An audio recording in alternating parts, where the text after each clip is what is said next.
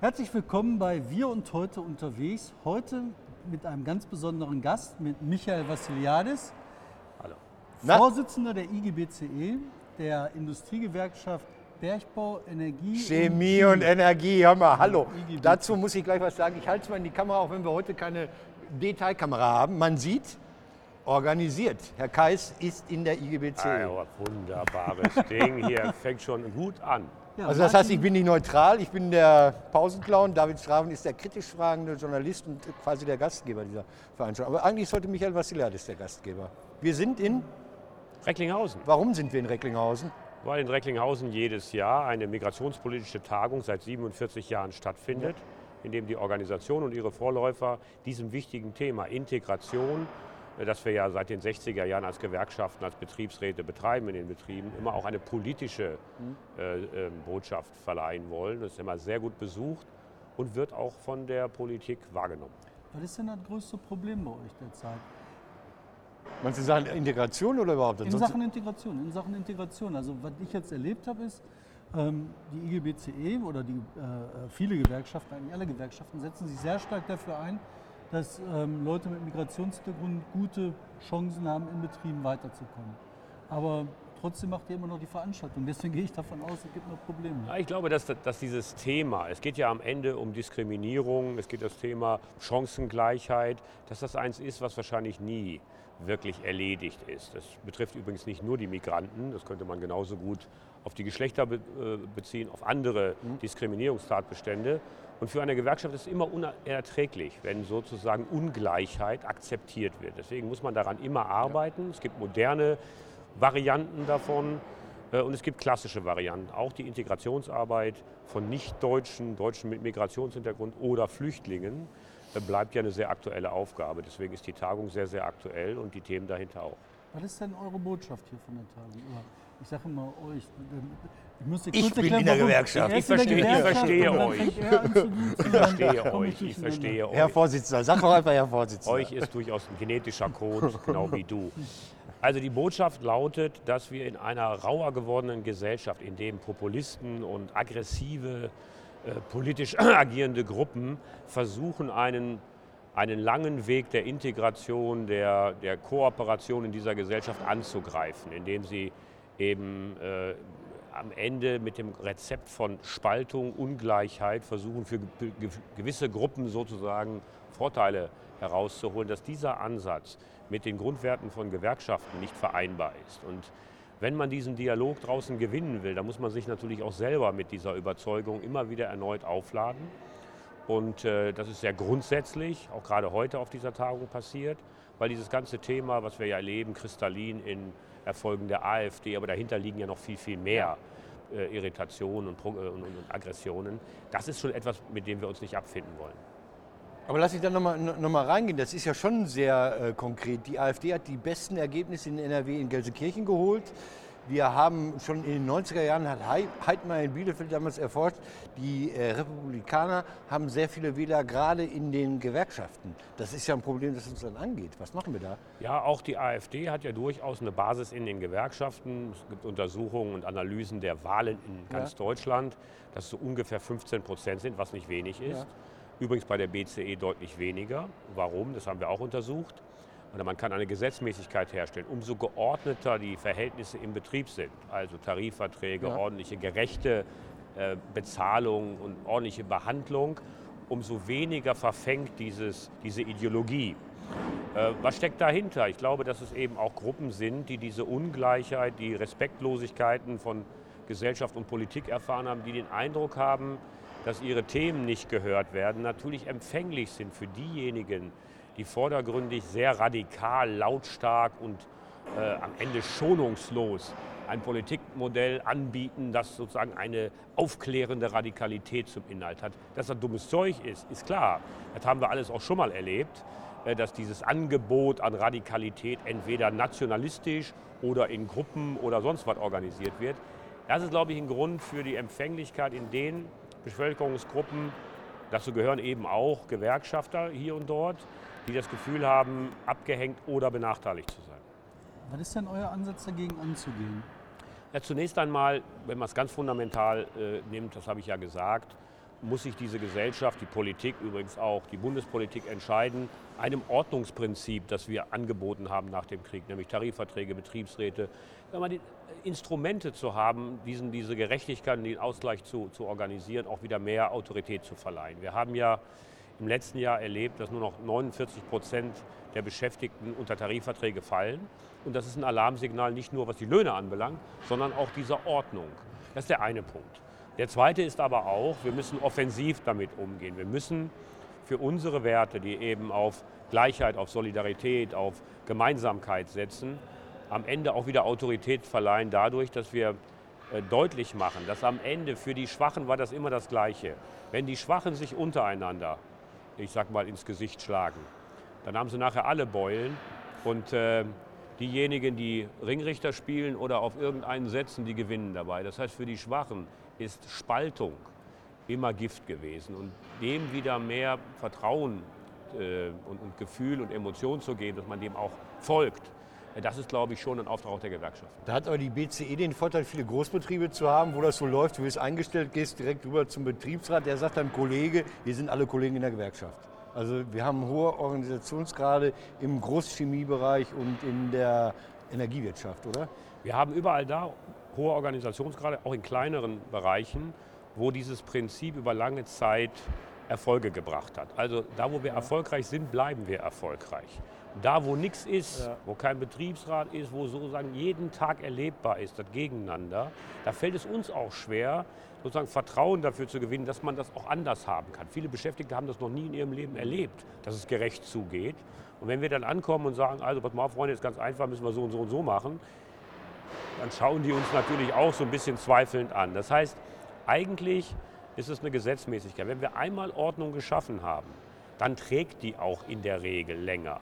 Deswegen sind wir ja sehr darauf aus, dass wir äh, Betriebe, die gar keinen Betriebsrat haben, wir nennen das Knacken, weil es ja immer ein Gesetz, damit wir da erstmal einen ersten Fuß reinkriegen. Und dann muss man das weiterentwickeln.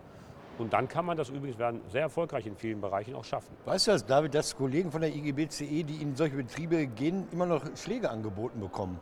Also sie werden teilweise bedrängt von solchen Vorarbeitern, Chefs oder sowas, in so kleinen Ruhen. Ja. Das gibt es nach wie also vor. Also ich sage mal, wir haben ja solche, haben in den letzten Jahren viele Projekte gemacht, wo wir genau in diese völlig unerschlossenen Bereiche, wo dann auch kein ordentlicher Lohn gezahlt, wo die Leute behandelt werden, äh, äh, schlimm behandelt werden, sind wir ran. Und dann haben wir es erstmal so gemacht, wie man das zivilisiert tun. Wir haben da geklingelt und haben gesagt, wir sind jetzt hier eine Gewerkschaft, ist ein Gesetz, wollen jemanden Tarifvertrag ein bisschen Ordnung schaffen. Da hat uns erstmal der Hund gebissen. So aus Tierschutzgründen haben wir den nicht erschossen. äh, also haben wir überlegt, was machen wir jetzt da? Dann haben wir die nächste Stufe gemacht, haben gesagt, klappt so nicht. Haben uns rechtlich versucht zu wehren. Spielen die mit tausend Rechtsanwälten ewig aus und schmeißen die Leute raus. Und wir haben jetzt die Erfahrung gemacht, wir müssen natürlich immer Kandidaten haben in den Betrieben, die haben manchmal echt Angst. Mhm. Und da müssen wir erstmal vertrauen, die müssen die auch beschützen, das tun wir auch.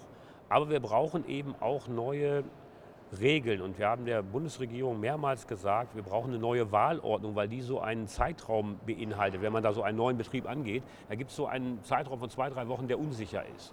Und da werden die immer wieder rausgeschmissen. Wenn man das alles lösen würde, dann gibt es schon Leute, auch heute noch, die am Ende, wenn sie jahrelang erlebt haben, Ungerechtigkeit, den Mut fassen, äh, daran zu gehen. Und okay. man erlebt Folgendes. Der Chef, meistens kann man den kombinieren mit der Arsch, weil er sich so verhält, der ruft dann die Frau an und sagt, ihr Mann ist ja gerade auf einem ganz gefährlichen Weg, mein Liebe. Alte also Tacki haben echte, Großchemie das auch gemacht. Die hat, als es Streiks geben sollte in den 70ern, haben die die Ehefrauen angeschrieben. Ja, ja wirklich in, in so Massenrunden schreiben, hey, der läuft dann so, reden Sie mal mit Ihrem Mann, dass er wieder vernünftig wird. Ja, man versucht wirklich bis in das? Private hinein äh, zu bedrohen letztlich. Wir wollen über Industrie auch gleich reden. Ich will noch mal ganz kurz äh, nachhaken im Thema, was die Gewerkschaften machen. Die IGBC hat beim vorletzten Gewerkschaftstag, also vor vier Jahren, oder dann ist das gewesen, das Thema gute Arbeit auf einmal, äh, äh, demografische Entwicklung und sowas aufgebracht. Viele denken ja immer, es geht euch nur darum, kriegen wir 4,3 Prozent oder 2,8 Prozent mehr Lohn. Was ist äh, die Gestaltung von Arbeit? Was, was ist da wichtig? Nee, also Lohn ist, sagen wir mal, natürlich der, der messbarste Faktor von guter Arbeit ordentliche Bezahlung und gerechte Bezahlung. Aber wenn wir von guter Arbeit sprechen, meinen wir viel mehr. Wir meinen natürlich erstens auch die auch klassischen Bereiche wie Gesundheitsschutz, dass man gesund bleibt am Arbeitsplatz. Aber darüber hinaus geht es darum, dass es ein Arbeitsplatz ist, in dem man als Mensch seine Kompetenz einbringen kann, dass auch die, der soziale Faktor von Arbeit, das ist ja sozusagen sichtbar an guter Führung, an guter Teamarbeit, an einer betrieblichen Organisation, die den Menschen auch in den Mittelpunkt stellt. Also durchaus einem breiten, qualifizierten Verständnis von Arbeitsqualität mehr Raum äh, einräumt. Ich meine, diese ganze Frage Burnout und so weiter ist doch ein Ausdruck davon, dass Überlastungen in der Quantität, aber auch in der Qualität von Führung und Teamarbeit offenkundig äh, ein Riesenthema ist, übrigens auch in großen Betrieben. Mhm. Und deshalb ist das ein richtig qualitatives Projekt, das nicht nur auf gute Löhne abzieht, aber auch. Ich halte die Klappe jetzt. Er gibt, nee, mir, immer Zeichen, er gibt mir geheime Zeichen, ich mache was verkehrt. Ich, ich, ich mache das, mach das geheime Zeichen mal öffentlich. Wenn du aktiv zuhörst. Ach, ich störe den Ton. Ich darf nicht mm sagen. Genau. Ich muss so Darum ging das. Schnittbilder. Was ihr nicht alles beachten müsst. Was ich nicht, er, er, er ist mal. Ja, ja. Er, er, ich Versuche ich dann im Monat vielleicht zu machen und dann. Aber klappt. Nee, worum es mir geht noch, ist ja eine Sache, die ich besonders finde an dem Haus hier. Das ist ein Kulturhaus, ein Kulturhaus, was sehr, sehr weit ausstrahlt, was über einen langen, langen Zeitraum sehr großen ähm, Einfluss gekriegt hat im ganzen Ruhrgebiet. Und ob du vielleicht zwei, drei Sachen zu diesem besonderen Ort sagst. Darf ich noch was sagen? Er ist ja Ruri. Der Mann kommt ja aus Essen. Ja, kann man am Nachnamen schon ablesen. ja, ich heiße Vassiliade, ja. ich bin geboren in Essen-Stehle im Knappschaftskrankenhaus. Wie viele andere auch. mein Vater war Grieche mhm, mhm. und meine Mutter Deutsche, ist irgendwie 61 hierher gekommen. Ist da habe ich was gelesen äh, darüber, dass deine Mutter diese klassische Geschichte hat, die ich auch noch kenne, die hat gesagt, Junge, aus dir muss was werden. Das war so, fand ich auch so Klassenbewusstsein. Bei mir war das die Oma. Meine Oma war in der Büchergilde und meine Oma hat mich mit fünf Jahren schon in die Stadtbücherei geschleppt, weil sie wusste, irgendwie das Kind soll nicht auf dem Pütten landen. Entschuldigung, nicht, nicht böse mhm. gemeint. Das ist so eine Geschichte auch. Ja, ich glaube, dass in dieser Generation, ähm, das hat ja übrigens bis in die politischen äh, Parteien einen ein Ausdruck gefunden, dass man sagt, also ein Leitbild ist, die nächste Generation soll es besser haben als die davor, was immer das dann genau heißt. Aber für eine Arbeiterfamilie, aus der ich stamme, mein Vater war Schichtarbeiter, mhm. meine Mutter hat immer gearbeitet, aber hier und dort, wie das so war. Ähm, und die gesagt haben, also wir wollen alles tun, dass zumindest eine gute Chance für, für die Kinder da ist. Und bei mir war es dann eben so, dass ich mich auch selbst entschieden habe und auch entschieden, entscheiden durfte, eine Ausbildung zu machen. Es ging immer um die Frage, geht man zum Abitur, geht man diesen klassischen Weg, der damals Anfang der 80er, Ende der 70er war noch ein bisschen ungewöhnlich als heute. Ja. Aber ich habe mich für den anderen Weg entschieden. Ähm, aber klar war für, für, für beide, mein, meine Mutter und mein Vater, also sie wollen alles tun, was sie können. Die konnten natürlich nicht alles. Also, aber das, was sie sich leisten konnten, das haben sie getan. Äh, für, für meine Schwester und für mich. Und das Zweite, das aber daraus erwächst, ist natürlich auch einen eigenen Anspruch. Ich war dann auch immer schon politisch. Aber ich hatte auch, sage ich mal, die Energie zu sagen, also ich will was. Ich wusste jetzt nicht, was daraus wird. Aber dieser Antrieb, der war da. Wenn ich das mit meinen Kindern vergleiche, und das meine ich nicht vorwurfsvoll, natürlich will man auch immer, dass die was Vernünftiges werden, aber für viele Kinder heute ist die Herausforderung totale Orientierungslosigkeit, mhm. weil die wissen überhaupt nicht, was sie machen sollen, mhm. weil irgendwie alles schnell und äh, irgendwie kauderwelsch durcheinander ist und die einfach sagen, ey, was ist denn jetzt nun der richtige Weg? Und was ich wirklich bedauere, ist, dass äh, die Interessen, die, die, wir, die persönlichen Vorlieben dabei immer weniger. Das war auch früher nicht so, dass man jede Vorliebe äh, hat irgendwie erfüllen können. Aber so grundsätzlich konnte man das schon. Und dass die Kids heute unter einem echten Lebensstress stehen. Also die müssen irgendwie alles leichter. Die müssen Reiten lernen, Klavier lernen, äh, Gitarre lernen, müssen irgendwie Philosoph sein mit 16. Also jetzt nicht meine, ne? die sind das nicht. Aber die sind äh, älter. Nee, nee, die haben aber ihren Weg gefunden. Aber denen ein bisschen Freiheit zu lassen, das finde ich schon cool. Und bis heute ähm, haben wir in unserer gewerkschaftlichen Jugendarbeit eigentlich diesen, sagen wir mal, Ansatz, die Leute so zu nehmen, wie sie sind und ihre persönlichen Stärken und individuellen Besonderheiten eigentlich zu fördern. Wir kommen jetzt zu, ich habe die Frage zum Haus abgebügelt gerade, Entschuldigung. Geblockt. Ich bin ja in dem Haus ja auch groß geworden in der Kulturarbeit der Gewerkschaften, im Junge Forum. Also die IG Bergbau und die CPK, die haben immer schon tolle Kulturprojekte gefördert. Glaubt man gar nicht, weil man denkt, das macht eher die IG Metall, weil die fortschrittlich sind. Die IG Metall ist sehr, was die Kulturarbeit anbelangt, sehr von oben nach unten. Also da wird beschlossen, welche Lieder auf den äh, Jugendgewerkschaftstagen gesungen werden und so. Und das, da war die beide Gewerkschaften, die die BCE bilden, Entschuldigung, muss ich so sagen, immer sehr offen für geile ja. Kulturprojekte. Das ist mal. Ich war mit denen auf Jamaika. Durchaus. Also äh, das nächste Thema zum Schluss. Jamaika kommt auch noch. Äh, genau. also wenn man sich das mal wirklich ernst beantwortet, gibt es natürlich einen Traditionspfad, der ist in der Arbeiterbewegung halt groß geworden. Was mussten, mussten unsere Vorvorväter machen? Sie mussten natürlich in, eine, in einer schwierigen Zeit Organisationen bauen, die groß sind. Und wenn man die zusammenhalten will, gab es immer einen Punkt, das war ja auch Repression von außen, man musste Disziplin organisieren. Und diese Disziplin hat sich auch in der Kulturarbeit, das waren, eigentlich, das waren eigentlich Marschmusik, einfach nur von der linken Seite. Und wenn man sich, ich kenne die gut, die Arbeiterlieder der Vergangenheit, man trällert sie mal hier und dort, aber es ist im Prinzip paramilitärische Marschmusik, die einfach ja. von der anderen Seite, ist ein bisschen Klassenkampf äh, äh, mit drin und so weiter. Das ist das eine. Das andere, das was du angesprochen hast, das ist mir auch selber sehr wichtig, so habe ich selber kennengelernt, ist Freiheit des Geistes. Das heißt, der emanzipatorische Teil, der es auch immer gegeben hat. Es gibt ja eine alte Liedergut-Tradition. Wir singen nachher wieder. In der, in der, aber das Emanzipatorische und nicht sozusagen im Sinne von organisatorischen äh, ähm, äh, Disziplinorganisation, das, das, das Freilegen von Emotionen, das Freilegen von Kreativität, das Befreien der Menschen durch Kultur ist ein wichtiger Impuls, dass man aus Menschen, die überzeugt sind, auch starke Menschen machen, die das durchgehen. Wenn man, den, wenn man sich die Frage stellt, wie schaffen wir es eigentlich aus formal äh, zu Beginn jedenfalls nicht so breit qualifizierten, gebildeten Menschen Persönlichkeiten zu machen, die dieses Land und auch übrigens im täglichen Miteinander mit unseren Freunden von der Kapitalseite durchaus ihren Job machen können. Wie schaffen wir das eigentlich? Dann liegt die Kraft darin, Überzeugung, Freiheit im Geiste, Emotionalität für eine gute Sache zu, freizusetzen. Dann lernt man quasi on the fly. Und so ist mir auch selber gegangen. Äh, ich habe Bücher gefressen. Mhm. Ich habe äh, die Dinge, die man sonst mühsam studieren muss, vielleicht nicht in der Wissenschaftlichkeit, wie das in einem Studium dann der Fall gewesen wäre. Ich will mich jetzt hier da auch nicht ich äh, will das sozusagen nicht äh, in irgendeiner Weise heroisieren, aber ich habe schon schnell eine Menge gelernt in Kombination mit dem Leben in der Praxis da draußen und der Anwendung dieses Wissens ist gewerkschaftliche Bildungsarbeit und übrigens Kulturarbeit immer auf die Zwölf. Und deshalb funktioniert das relativ gut.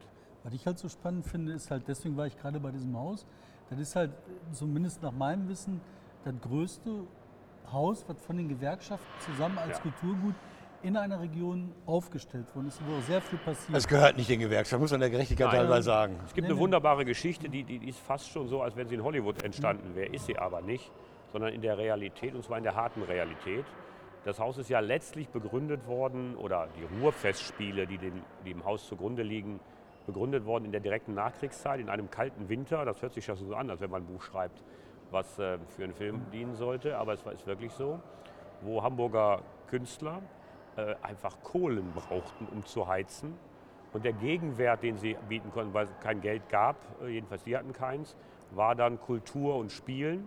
Und dann hat, es sich, hat sich eine Verbindung hergestellt.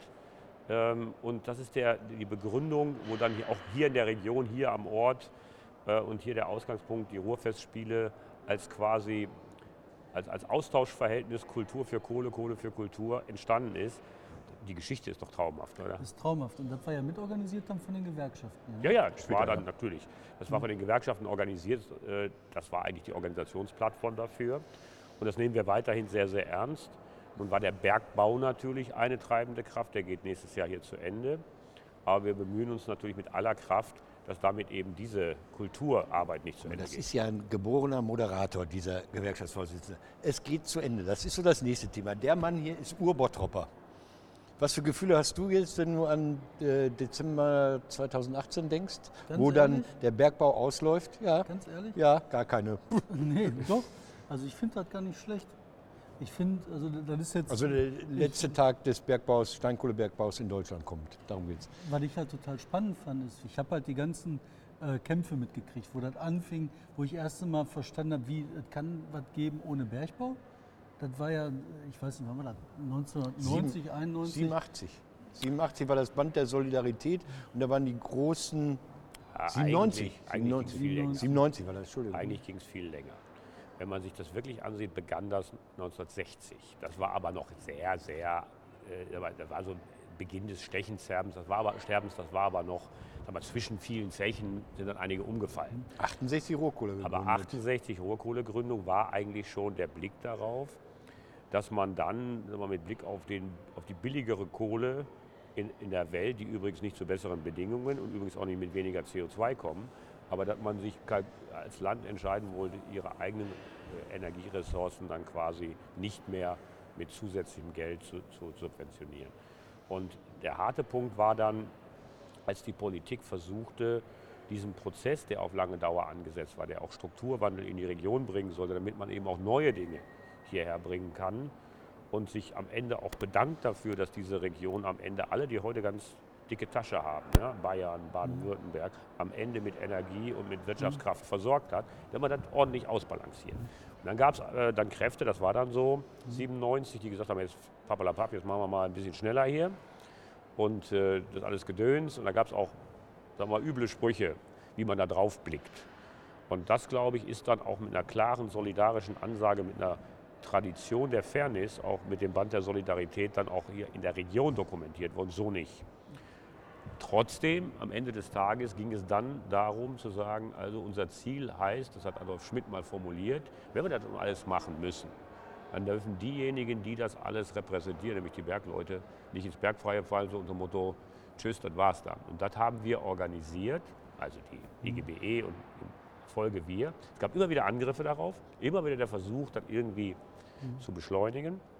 Und im nächsten Jahr erreichen wir einen Punkt, den ich traurig finde, im Sinne von Industriegeschichte, aber der gleichzeitig erfolgreich ist, weil wir werden es schaffen, dass kein einziger ähm, in die unkonditionierte Arbeitslosigkeit, sondern in der Regel entweder in vernünftige andere Jobs oder in Rente gegangen sind. Darauf kann man auch stolz sein, als Region und als Organisation. Ja, was ich halt gerade erzählen wollte, das war für mich dieser spannende Wechsel. Als ich, äh, muss, als der Kohlepfennig aufgehört hat oder aufhören sollte, das war meine ich 91, 92 ja. sowas. Da war die großen Demos in Bonn, wo halt 10.000 Leute waren, wo ich gedacht habe, wow, wenn die das jetzt wirklich durchziehen, dann kriegen immer ein paar Leute hier ordentlich ganz auf die Fresse. Und dann war das mit einmal für mich zum ersten Mal verständlich, dass es tatsächlich aufhören könnte. Ja. Dann gab es das Band der Solidarität, da war aber ja. immer noch klar, nee, eigentlich, eigentlich hält das. Und mein persönliches Gefühl war auch so, nee, warum soll hier der Bergbau aufhören, der wird weitergehen. Und dann irgendwann hat bei mir so ein Prozess eingesetzt, wo ich gedacht habe, nee, wahrscheinlich muss das doch aufhören. Und der Prozess hat halt so lange gedauert, dass das jetzt auch okay ist. Ja gut, ist, wenn, äh, ist okay. Es gab eine Zeit, da war das dann so klar, wie du das gerade gesagt mhm. hast. Aus heutiger Sicht gibt es eine interessante Veränderung. Jetzt lasse ich mal, blicke ich mal insgesamt darauf. Ein, das Argument war ja nicht, wir brauchen die Kohle nicht. Wir nehmen ja heute kolumbianische. Sondern das Argument war, die ist zu teuer. Jo. Das heißt, die war, war, teurer als die kolumbianische und das Delta wollte man als Gesellschaft nicht mehr tragen, Kohlepfennig und so weiter. Was wir heute machen, ist zigmal teurer und zigmal ineffizienter, weil wir haben die Kohle ja nicht nur gefördert, wir haben sie auch verstromt. Ja. Wir haben heute Erneuerbare, gegen die ich nichts habe, aber die aus denselben wirtschaftlichen Betrachtungen heraus viel ineffizienter sind. Aber die finden alle irgendwie gut. Natürlich geht es da um CO2 und so, verstehe ich schon. Aber dieses Argument von Wirtschaftlichkeit spielt aber überhaupt keine Rolle. Aber man konnte gegen den Kohlepfennig klagen. Also es wurde ja ein Aufgeld auf den Strompreis erhoben, um die ja. äh, Verstromung durch Kohle zu finanzieren. Und gegen die Erneuerbaren wird nicht geklagt, ja. gegen diese EEG-Umlage, ja. die meinen Strom total teuer macht. Absolut. Und zwar Oder? in einer Maße, da, wenn es nur ein Pfennig wäre. Ne? Mensch, was würden wir uns kaputt lachen? Lass uns über. Äh, Lass uns über Energie, weil ich gucke so auf die innere Uhr oder sowas, äh, Energie in Deutschland reden, über die Braunkohle auch, weil die IGBCE hat gestern noch, also am Freitag in Niederaußen, eine große Demo gemacht für die Arbeitsplätze, was ein bisschen komisch ist, aber ein Argument finde ich aber nicht das Wichtige. Ähm, und was ich interessant fand, war, dass die IGBCE die anderen mitgenommen hat. Dass sie gesagt haben, wir denken auch an die, die ja. viel Energie brauchen. Ja. Und was mich auch noch interessiert ist, wenn ich auf Siemens gucke in Mülheim, die ja Turbinen bauen, also für Kraftwerke, für Kohlekraftwerke und für Gas- und Dampfkraftwerke, die sind ja genauso betroffen. Das heißt also, die Kolleginnen und Kollegen in der Metallindustrie, die müssen ja, ja. genauso auf Energiepolitik gucken, wie ihr eigentlich, ja. wo das euer eigenes Feld ist. Was also, ich sage mal, in der öffentlichen Darstellung ist dieses Energiethema natürlich mit unglaublich vielen Emotionen, Kampagnen, am Ende auch verzerrter Realität. Deswegen macht das unglaublich schwer, unsere Position immer klar zu machen. Worum geht es im Kern? Bei der Braunkohle ist es anders als bei der Steinkohle. Die wird nämlich gar nicht subventioniert, sondern die ist relativ günstig. Und wir haben in diesem Land eine Entscheidung getroffen, äh, schneller und klar aus der Kernenergie auszusteigen. Alles gut. Haben wir, ist hier über Jahrzehnte streitig gewesen. Alles gut. Mit dieser Entscheidung haben wir allerdings auch eine Priorität gesetzt. Wenn man die Kernenergie rausnimmt, die CO2-frei ist, dann ist für die Brücke, bis wir dann die erneuerbaren Technologien, das ist ja nicht nur die Frage, wie schnell wir die ausbauen, wir, wir haben das technisch nicht im Griff. Man kann mit den Erneuerbaren heute nicht jeden Tag Strom produzieren. Man braucht wir also... gucken mal eben ja, genau, bei äh, dem hinter Wetter uns. geht nichts. So. Die Das heißt, Fahnen gibt- wehen schlapp und es ist grau. Exakt. Also es gibt technische Gründe, äh, übrigens auch investive, um die Leistung, die wir brauchen, jeden Tag darzustellen. Also das ist einfach Engineering, das ist technisch. Und jetzt brauchen wir also eine Brücke. Die Kernenergie schalten wir aus, okay. Und jetzt fangen wir plötzlich an, aus einem anderen Grund, nämlich aus CO2-Gründen, das nächste Ding abzuschalten, was, was subventionsfrei ist. Dann wäre ja alles auch in Ordnung, wenn wir jetzt in Deutschland, weil das Klimathema ist ja echt ein ernstes, wenn wir jetzt in Deutschland für 80 Prozent der Emissionen verantwortlich wären, dann müsste man das machen. Sind wir aber gar nicht. Wir sind für 2,37 Prozent aller Emissionen in der Welt verantwortlich. Und zwar als Exportweltmeister und so weiter. Das heißt, davon ist ungefähr die Hälfte kommt aus der Kohle, aus Braunkohle und Steinkohle. Wenn sich das also lohnen würde, dann würde ich noch sagen, scheiß was drauf. Aber wir fangen jetzt an, der, der Strompreis ist sowieso schon hoch. Wenn man das macht mit der Kohle, das kostet ein Heidengeld. Dann haben wir noch ein bisschen Gaskraftwerke, aber die können nicht das komplette Volumen abdecken. Das heißt, unsere Frage an die Politik, die sich selber Ziele setzt und dann ganz aufgeregt ist, weil sie feststellt, das klappt nicht. Und dann anfangen, Abschaltlogiken zu diskutieren. Die wollen ihre eigenen Ziele, die sie selber gesetzt haben, weil ihnen der Arsch äh, anbrennt, dass ihre Ziele nicht funktionieren, der Wähler vielleicht das merken könnte, fangen sie jetzt an, mit Gewalt herbeizuregulieren. Dagegen haben wir protestiert. Wir haben nicht protestiert gegen die Energiewende. So, dann habe ich die Frage gestellt, sag mal, äh, seid ihr noch ganz da? 2,4 Prozent. 31.12.2020. Jeder andere in Paris hat beschlossen 2030. Wenn wir das kompatibel machen, what the hell is the problem? Warum habe ich den Eindruck, dass man da nicht mehr durchdringt? Warum habe ich den Eindruck, dass A, die Gewerkschaft die Arbeit der Industrie macht, also nach außen zu vertreten, warum Sachen notwendig sind? Und warum habe ich gleichzeitig den Eindruck, dass ihr immer wieder anruft und bei Jamaika-Verhandlungen äh, sagt, hey, pass auf, das funktioniert nicht so. Ja, der Grund ist, ich meine, äh, das mit der Industrie will ich mal so sagen. Ich bin ja kein Industrieführer äh, und auch Nein, kein, das klingt aber nee, nee, und so. kein Industrieverbandsführer. Aber ich will es mal ganz einfach machen. Wenn ich die Industrie nicht mehr habe, habe ich auch keine Mitglieder mehr. Wenn ich keine Mitglieder habe, gibt es auch keine guten Tarifverträge. Das heißt, es geht um Arbeit. Ich helfe also dabei, realistische und auch sozial ausgewogene Prozesse des Strukturwandels, so sehe ich die Energiewende, zu organisieren. Wer völlig durchgedreht ist, sind Teile der Politik, weil sie eins machen und das übrigens nicht offen sagen. Sie priorisieren ihre eigenen Ziele, zum Beispiel die grünen Ziele. Und haben das in einer Art und Weise, und das geht überhaupt in der ganzen Gesellschaft, kann man das feststellen, das sind so Kampagnenlogiken. Da geht es um Glaubensrichtungen, nicht mehr um Realität. Ich habe überhaupt kein Problem, CO2 einzusparen. Ich bin auch dafür, dass wir Erneuerbare haben. Ich bin nur dafür, dass wir diesen Weg nicht halb religiös, ich meine jetzt nicht im Sinne von Religionen, sondern im Sinne von Glaubenskriegen, sozusagen so formatieren, dass derjenige, der anderer Meinung ist, sozusagen sich an den Kindern der Zukunft dieser Welt vergreift, an den Zukunftsperspektiven der Inseln, die im Meer versinken. Das ist alles ein Riesenthema. Das entscheidet sich nur nicht in Deutschland bei 2,4 Prozent. Ich wäre dafür, sich wie früher hinzusetzen, da haben wir uns auch gestritten, zu sagen, wir sind in der Energiewende, lass mal alle zusammenholen.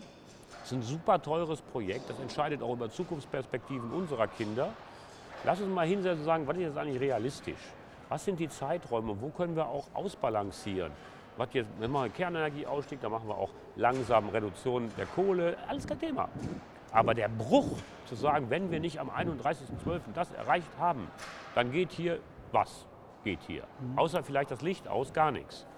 Ich will auf einen Punkt hin auf, drauf gehen, den du gerade angesprochen hast. Und zwar, dass es halt auch einen Ausstieg geben muss. Dass es halt irgendwann so weit Nee, sein muss muss. ein Ende geben.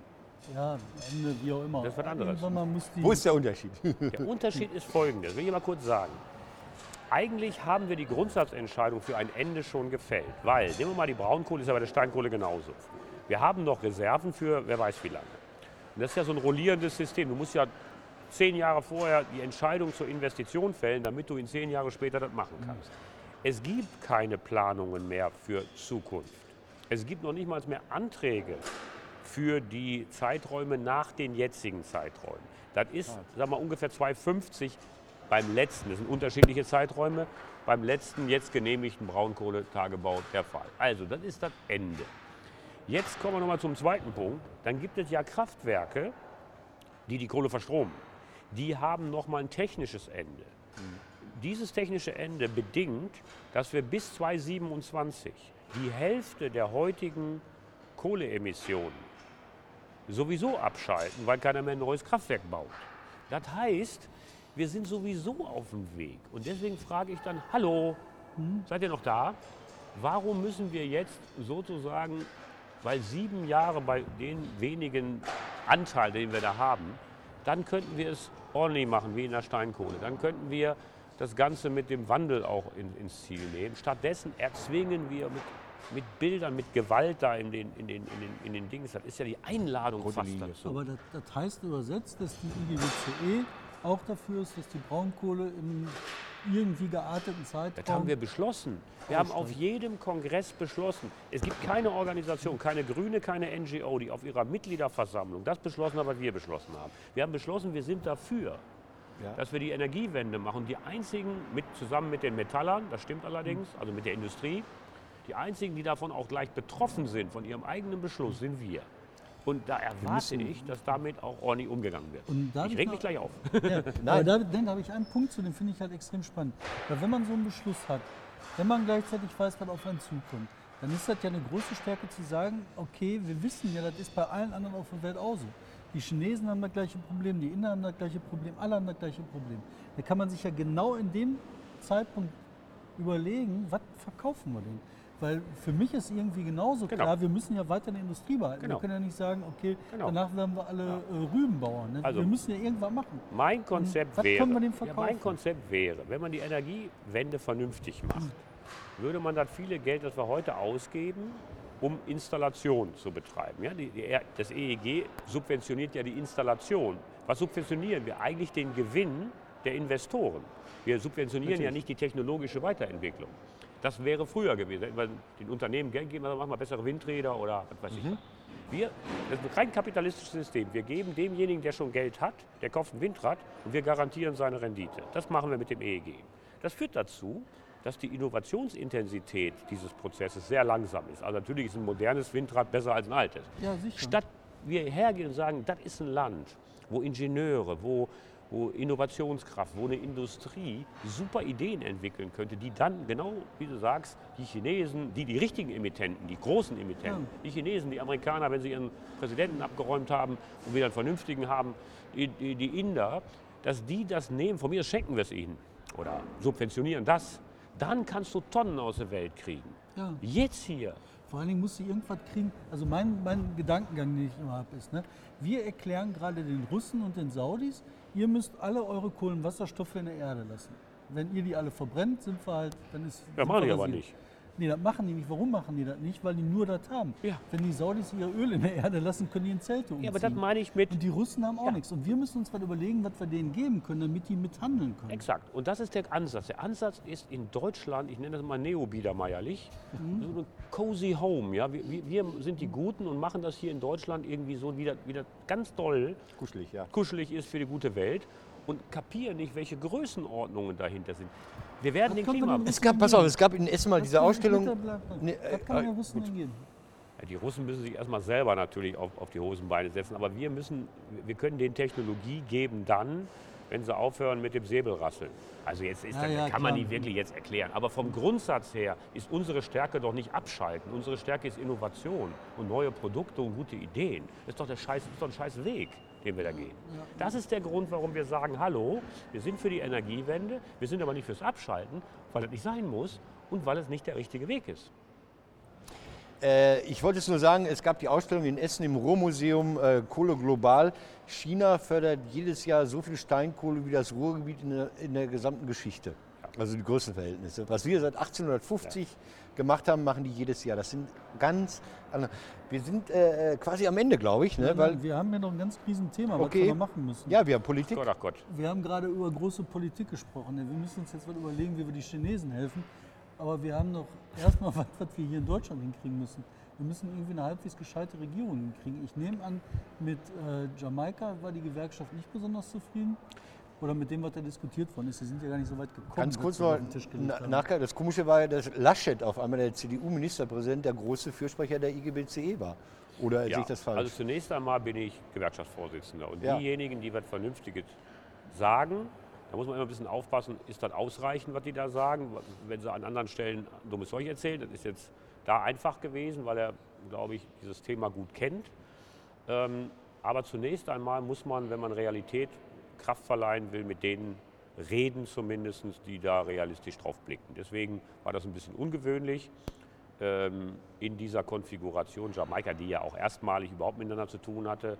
Und wir, wir, wir mussten dafür sorgen, dass wir in der Kombination von, von Grünen, die grün sind, was mich nicht überrascht, aber auch eine durchaus hier und dort grüne CDU, äh, dass man da auch nochmal versucht, das auszubalancieren. Das war ein Thema, aber am Ende gescheitert sind sie an, an zig anderen Themen auch. Also ist ja nicht so, als wenn es nur Klimathema war. Jetzt stehen wir da mit unserem angenähten Hals. Der Wähler hat natürlich einen Auftrag gegeben, der jetzt auch nicht gerade die Sozialdemokraten unglaublich gestärkt hat in der Position. Und dass die SPD sich die Frage stellt, ob ihr Engagement für Deutschland seit 1998 beim Wähler wirklich honoriert worden ist, kann ich verstehen. Weil seit 1998 mit Ausnahme von vier Jahren waren die beteiligt. Haben Ja. übrigens, anders als das manchmal auch im Internet hin und her haben, durchaus, man kann ja verschiedener Meinung sein, aber die Massenarbeitslosigkeit ist weg. Ist jetzt nicht toll weg. Dann das- machst du dich so unbeliebt bei so linken Parolen. ja, ihr Moment. Ich habe ja, erst- ich Schwingern. hab ja nicht gesagt, dass jetzt alles, was dafür gekommen ist, Okay. gut war. Überhaupt nicht. Okay. Aber ich bin groß geworden. Mit sech, da ne? von 16 Jahren alt bis ich, was ich 40 war, gab es an jedem scheiß Tisch, wo ich saß, ob es Tarifverhandlungen waren, ob es Gespräch war, immer Massenarbeit. So, jetzt haben wir prekäre Arbeit, wir haben soziale Verzerrung. Das finde ich überhaupt nicht äh, irgendwie akzeptabel. Nicht, man, aber erstmal ist ein so ein großes Thema weg. Es- Ich würde mich freuen, wenn, wenn wir schon über große Koalitionen reden, gibt es zwei Gründe dafür. Entweder haben wir eine Krise, haben wir nicht, oder wir wollen große Politik machen. Haben wir aber auch nie gemacht. Das heißt, es ist viel Ordentliches passiert in den letzten vier Jahren. Das hat aber nicht die eigentlichen Themen erfasst. Und wir haben Zukunftsthemen in diesem Land, die brach liegen. Wir haben im Moment eine wirtschaftlich gute Entwicklung, aber es ist noch nicht alles Wirtschaft. Das heißt, die Frage, wie gehen wir um mit, mit dem Wandel äh, der Zeit, Digitalisierung, Bildung, Gerechtigkeit, all das wäre doch, wenn wir eine große Koalition formieren, eigentlich das Thema. Von mir ist auch eine gute Energiepolitik, logisch. ähm, ich hoffe, dass die Union jetzt aus dem Jamaika-Debakel erlebt. Bin immer überrascht, dass die Frau Merkel es schafft, äh, so hinzukriegen, dass sie sagt, ich bin nicht in Schuld. Irre. Äh, irre Total ne? irre. Aber die, Ja. die Sozialdemokraten müssen jetzt eins. Also auf der einen Seite brauchen sie natürlich eine ordentliche Führung in dem Prozess, ordentliche Themen. Und sie sollen. Personaldebatte in der SPD Nee, nee, nee, aufgemacht. Ich habe ja nicht so. gesagt, das ist keine Personaldebatte, das, war ein inhaltlicher Aspekt. Alles klar. So, ähm, wer da macht, ist mir egal, Hauptsache es passiert. Also ordentliche Themen, die auch priorisieren und nicht sam einsammeln, was jeder sich wünscht in den verschiedenen Lagern. Und dann herzugehen und sagen, okay, wenn wir große Koalitionen machen würden, dann geht das nur mit großer Politik. Und die heißt, die großen Themen, die wir auch den Menschen anbieten, Ja, aber das ist ja gerade das, was ähm, zumindest was ich hier im Ruhrgebiet jetzt mitgekriegt habe, auch bei der letzten SPD-Konferenz, ähm, wo die gesagt haben, nee, wir wollen priorisieren gerne, wir wollen überlegen, was wir wollen gerne, aber regieren, nee. Ja, wir ich, wollen verste- ich verstehe vier das. Jahre knatschig Die sein. SPD Er hat doch das Problem, er hat doch zu Hause eine Frau, die jetzt gerade in den Bundestag eingezogen das ist. Der ist froh, wenn er da Die ist. ist, nein, nein, nein. Also, Die ich hat sag auch mal- sonst zu tun, Ich ne? sage mal Ja. Folgendes. Ich verstehe die Müdigkeit, die auch da drin liegt, weil man sagt, also die Tagespolitik in so einer Regierung, egal wo man ist, ist ja anders als ein Programm zu entwerfen. Äh, Ich verstehe das. Aber nochmal, Opposition ist keine Reha. Äh, Man muss jetzt dem, dem Wähler signalisieren, worin besteht eigentlich sozusagen der inhaltliche Ding. Und wenn das dann dazu führt, dass man was durchsetzen könnte, was nennenswert ist, dann muss man das machen. Wenn man das nicht schafft, muss man es lassen. Haben wir, haben wir im Februar eine GroKo oder haben wir sie nicht? Das weiß ich nicht. Das weiß ich wirklich nicht. Also es gibt wirklich, ich würde mal sagen, In den letzten Tagen, Wochen hat sich das näher in Richtung 50-50 entwickelt. Vorher war das eigentlich eisenhart klar. Ja. Ich glaube, wenn man die SPD-Mitglieder jetzt befragen würde, wo man noch keine Themen hat, wird das schwierig. Wenn man die Bevölkerung fragt, sieht das anders aus. Komischerweise ist so wie bei Gewerkschaftsmitgliedern, die Tarifverträge super sind, aber äh, die Beschäftigte, die die Tarifverträge super finden, aber nicht eintreten. Viele, die die SPD nicht gewählt haben, finden die jetzt super, wenn sie in eine große Koalition gehen würden. Das geht natürlich auch nicht. Macht aber mal, ne? es kommt drauf an. Ich weiß es nicht, wie es ausgeht. Äh, wir müssen. Hast du noch was? Wir Ja, müssen ich wollte Feier- fragen. Oh, mach, mach, mach, mach. Ich habe eine wesentliche Frage hier äh, zum. Okay, du Ja, musst machen wir jetzt denken, den Vorrat jetzt hier. Ja, Ja, er muss auch nach Hause. Mal. Ja, du kommst dann nach Hause. Wochenende. Ich will nur noch eine Sache. Was hältst du denn davon, wenn so ein äh, Typ wie der Christian Lindner sagt, äh, er verhandelt mit und dann möchte er lieber nicht regieren als falsch regieren? Also ich finde, äh, natürlich ist die FDP jetzt, sagen wir mal, genetisch von Gewerkschaften ein bisschen weiter entfernt. Das will ich mal deutlich machen. Schön aber, gesagt. Aber äh, eins fand ich profan, dass man jetzt versucht hat, bei dem Chaos, was da auf, auf dem Tisch lag, ja, ich sage mal ein Beispiel, in der Energiepolitik konnten sich noch niemals über das Problem einigen. Ich hätte da gerne mal ein Problem, weil das, weil das, weil das, das schriftlich veröffentlicht worden ist, weil sie sagen, die Lücke, die wir da regeln wollen mit dem CO2, geht von 30 bis 120 Millionen Tonnen, wir wissen es nicht. Ich meine, was ist das so absurd? So, und dass der irgendwann gesagt hat, also wenn wir da jetzt noch weitergehen, da ging es ja um Flüchtlinge, da ging es um Steuern. Man muss ja nicht die Forderung richtig finden, aber dass der gesagt hat, Freunde, ihr macht jetzt hier so ein, so ein Realitätsverkleistern, das geht nicht gut. Das, ich, ich war nicht dabei, ich weiß jetzt nicht, was wirklich das Thema war. Aber dass dann alle nachher sagen, der hat sich der Demokratie verweigert, bla bla bla, finde ich jetzt auch ein bisschen trivial. Ich weiß nicht, was da genau los war, aber man sollte ein bisschen gucken, dass auch die anderen, die es gemacht hätten, Verantwortung dafür tragen, was dabei rausgekommen ist. Und Leader of the Gang wäre ja normalerweise die Kanzlerin gewesen. Das ist das Thema, was keins ist. Also keiner spricht darüber, was die Verhandlungsführerin der größten Partei bei diesen Sondierungsgesprächen nicht geschafft hat. Redet keiner drüber. Weil sie die Klappe halten kann. Ich habe noch eine wichtige Frage, zwei wichtige Fragen. Das eine fürs Publikum ist die Frage ähm, Fender oder Gibson. Das geht um E-Gitarren. Er spielt mittlerweile auf Gewerkschaftskongressen in Hannover, wenn Kollegen verabschiedet werden. Eine wahnsinnige Blues-Session da. Ich habe das nur im Video gesehen. Nicht schlecht. War immer meine geheime Leidenschaft. Äh, der, der, das, das Verkaufte war, man muss immer eine Alternative haben, auf der Straße zu spielen, wenn man mal da stehen würde und vom Hof gejagt wird. Nein, ist aber meine, meine Leidenschaft. Äh, ganz klar Fender. Ja? Was Hier, aber unser Kameramann auch. Du bist, Auch. Du bist äh, Strat oder was bist du? Telecaster. Ich Bist bin, du echt Tele? ich bin beides. Ja. Ähm, ich habe aber auch eine Gibson. Ähm, das heißt, für manche Sachen setze ich die ein, aber sozusagen Der absolut. Favorite ist, Okay. ähm, ist Fender und eher eine Strat. Siehste. Das ist jetzt für die Leute, die sich auskennen. Also hört, hört gute Rockmusik. Und Marshall. Und du bist Beatles und Stones, das gibt es. Da bist du jung genug für. Wenn du älter wärst, ginge das nicht. Ja, und eigentlich bin ich, bin ich viel zu jung für die beiden. Ja, aber Äh, der Grund war, dass ich Gitarre gelernt habe, weil dann guckst du immer in die Generation rückwärts, um die Lieder zu spielen. Du bist eigentlich nie aktuell, sodass ich die ganzen Beatles und Stones und 60er Jahre Sachen halt drauf hatte, obwohl ich eigentlich eine Generation jünger bin, weil ich die spielen wollte. Und das habe ich bis heute ein bisschen beigehalten. Mittlerweile ist es ja wieder schick, weil die Generation 50 plus hat das Geld Ja. und deswegen verdienen die sich alle dumm und dämlich. Aber wir, ich möchte dich mal mit Grunge hören. Come as you are.